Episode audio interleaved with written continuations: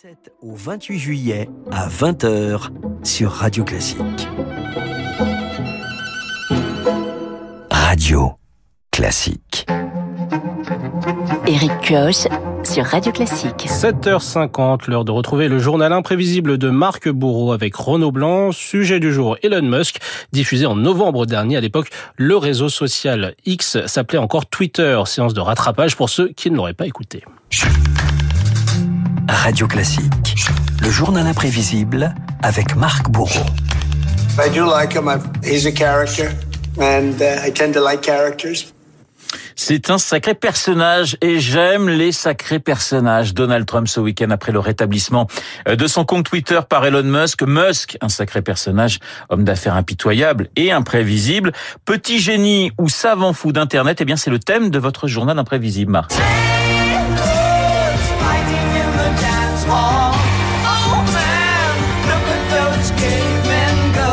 Et oui, Elon Musk, Renault, ce n'est pas seulement l'homme qui envoie ses Tesla dans l'espace sur du David Bowie, ce n'est pas seulement le gourou qui veut coloniser Mars ou nous mettre des puces dans le cerveau, c'est d'abord un redoutable précurseur de l'informatique.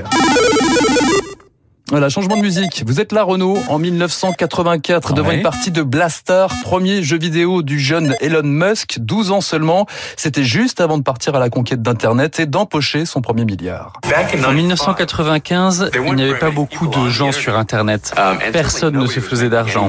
La plupart de ceux que j'ai rencontrés pensaient qu'Internet était un échec.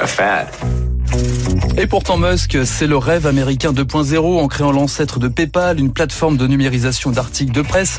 Et avant de réaliser un coup de poker, le rachat de Twitter, c'était au printemps dernier et la Silicon Valley est dans tous ses états. Boom!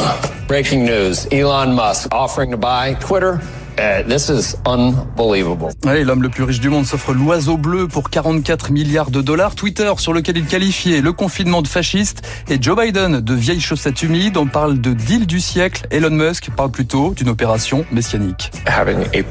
Une plateforme publique fiable, c'est très important pour le futur de la civilisation. Je m'en fiche de l'argent. Et pour sauver l'humanité, Elon Musk veut surtout ne plus modérer aucun contenu ni bannir d'utilisateurs euh, de Donald Trump au rappeur Kanye West accusé d'antisémitisme, Musk, la philosophie des Lumières en 480 caractères. On est plus proche de Jean-Claude Van Damme que de, que de Voltaire. Un bon signe de la liberté d'expression, c'est la possibilité pour quelqu'un que tu n'aimes pas de dire quelque chose que tu n'aimes pas. Si c'est le cas, on a une liberté d'expression. Tu veux ou tu veux pas? Tu veux, c'est bien. Si tu veux pas, tant pis. Veux pas, je ne ferai pas une maladie. Eh oui, racheter Twitter ou non, pas Vous simple. avez mis Brigitte Bardot, je suis content. Si, on a rempli, on a rempli le contrat. On a rempli le contrat. Racheter Twitter ou non, pas simple hein, chez Elon Musk. Un pas en avant, deux pas en arrière. Un mois après l'annonce du rachat, Musk rétro-pédale aussi sec. Il y a encore beaucoup de détails à régler. Rien n'est fait. Ah Oui, car l'homme d'affaires découvre le réseau social et ses travers, ne serait-ce que la question des faux comptes Twitter gérés par des robots. Le géant des GAFA se transforme subitement en agent immobilier.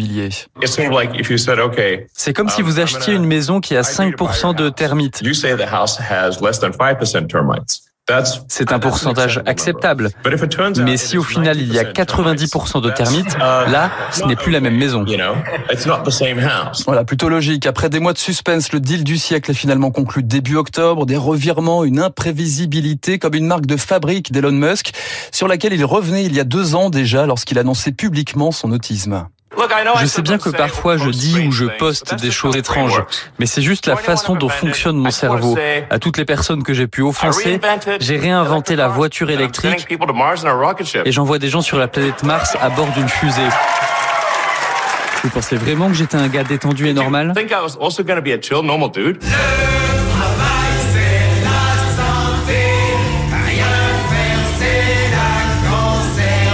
Pas très détendu, non. Euh, Elon Musk et ses méthodes radicales, comme début novembre, la moitié des salariés de Twitter licenciés par mail. Les autres sommés de faire allégeance absolue aux milliardaires dans les plus brefs délais, Elon Musk et le management extrêmement hardcore, comme il le dit, une certaine conception du travail qu'il s'applique à lui-même. Je bosse comme un malade, entre 80 et 100 heures par semaine, chaque semaine. Un rythme infernal, pas simple hein, d'être tout seul à bord pour gérer la plateforme la plus ingérable, la plus toxique du monde. Dr Elon et Mr Musk, l'histoire de l'homme le plus riche de la planète qui réserve autant de bonnes que de mauvaises surprises. Je ne pense pas que vous aimeriez être moi et être à ma place. Et maintenant, que vais-je faire de tout ce temps? Que sera ma vie? Ces gens qui m'indiffèrent maintenant que tu es parti?